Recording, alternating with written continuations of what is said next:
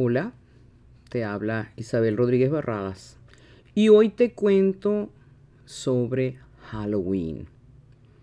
Halloween es una celebración muy extendida en los Estados Unidos. Ahora bien, ¿de dónde viene el Halloween?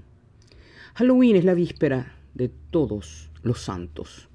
La palabra proviene de All Hallows Eve, la víspera de lo sagrado, de los santos. Em, se conmemora pues a los santos que a su vez fueron institucionalizados por la Iglesia Católica en una fecha, que primero fue en el 609 dedicada el 13 de mayo, mayo por el Papa Bonifacio IV para conmemorar a los muertos. De esta manera, el Papa estaba asimilando la festividad pagana romana de Lemuralia, que a su vez también conmemoraba a los muertos. La iglesia eh, incultura lo pagano para incorporarlo a lo cristiano, pero se siguen conmemorando a los muertos. Después, más tarde, en el siglo, en el 835, el siglo IX, se cambia la fecha bajo el papado de Gregorio IV para el primero de noviembre. De modo que se cambia de mayo a noviembre. Primero de noviembre es, se conmemora a todos los santos. El 2 de noviembre a todos los muertos.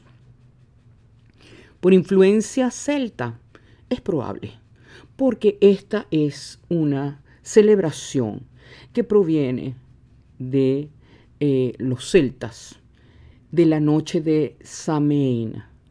Se escribe así Samain. Se pronuncia probablemente Sawain.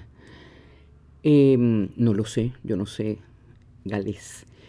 Pero significaba el fin del verano. Sam era verano, En era el final.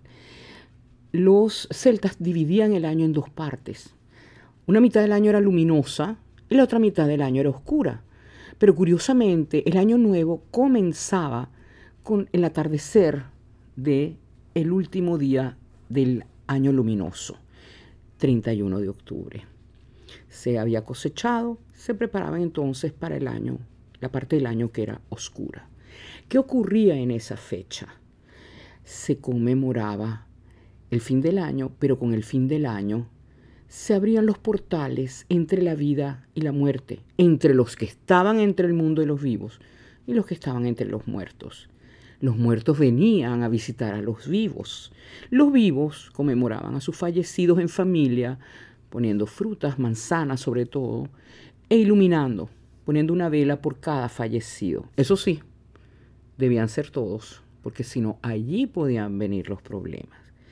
Sin embargo, los espíritus buenos, familiares, podían colarse también entre ellos los espíritus que no eran tan buenos, espíritus maliciosos, malignos.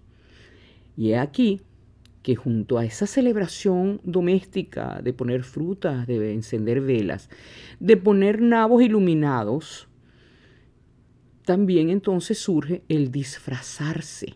Se disfrazan para como a modo de sortilegio. Tú no me vas a encontrar.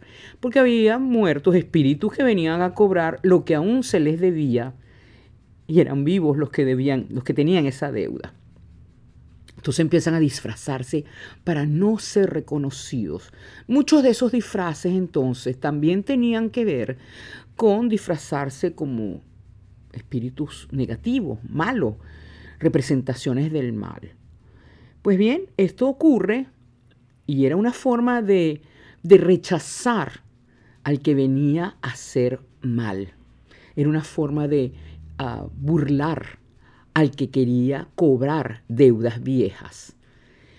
Bien, esto así comienza Halloween, el día, la víspera de los, de los santos, de todos los santos. Y vemos que fue institucionalizada por la iglesia precisamente y el primero de noviembre se conmemora a todos los santos, el 2 de noviembre a todos los muertos. Los, santos tienen, los santos tienen que estar muertos para hacerlo, pero no todos los muertos son santos. pero podemos recordarlos.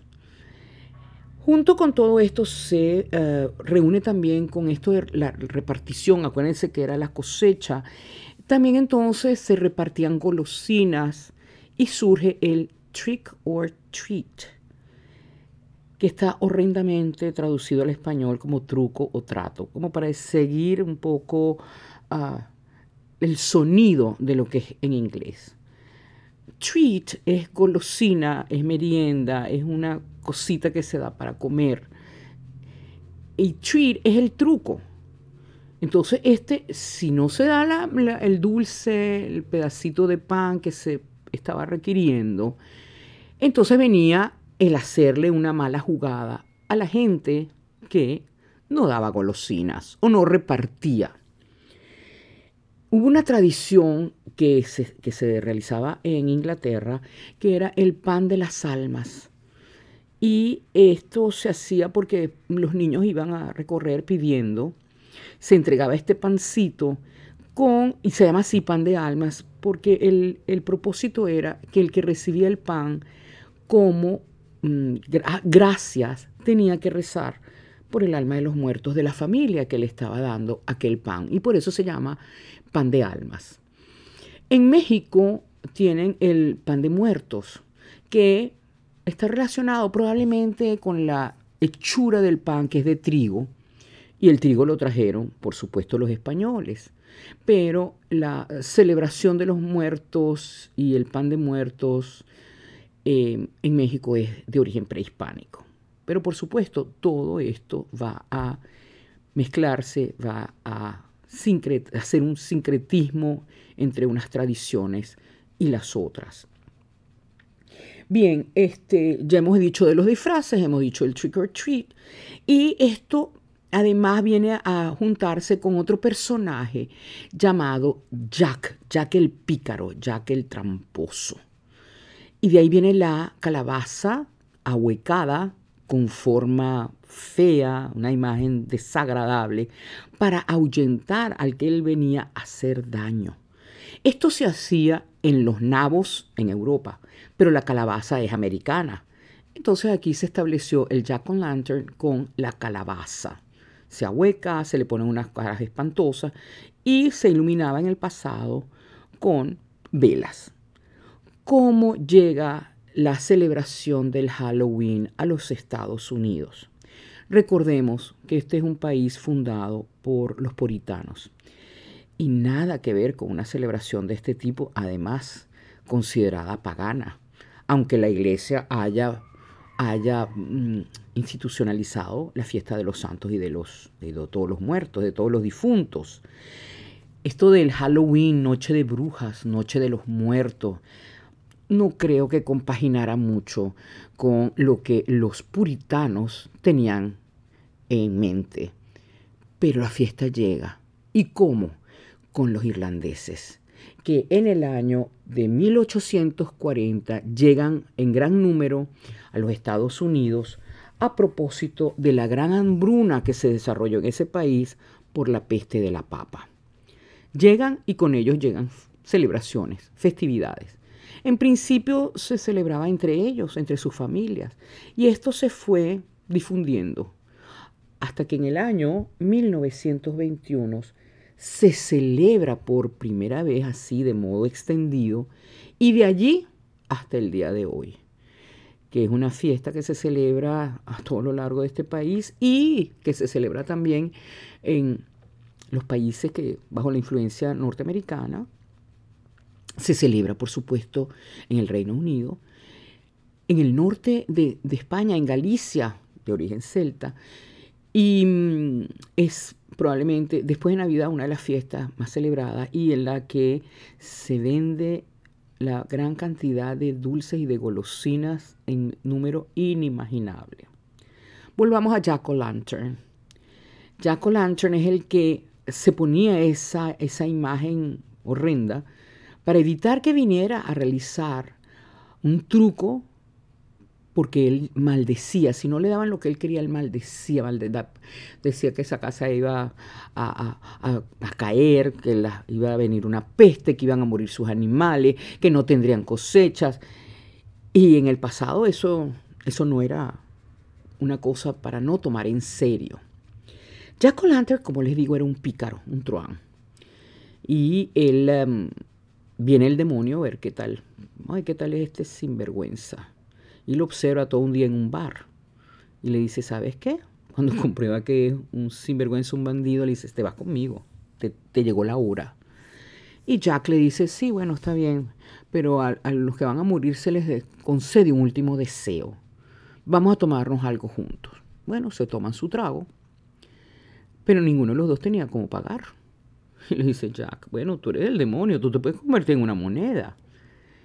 Y, aunque lo no lo crean, el demonio se convierte en moneda, Jack lo toma, lo mete en el bolsillo y ese truán, con todo y lo truán que era, pues tiene una cruz. Es irlandés tiene una cruz y el demonio no puede salir de ese bolsillo, está totalmente paralizado por el poder de la cruz.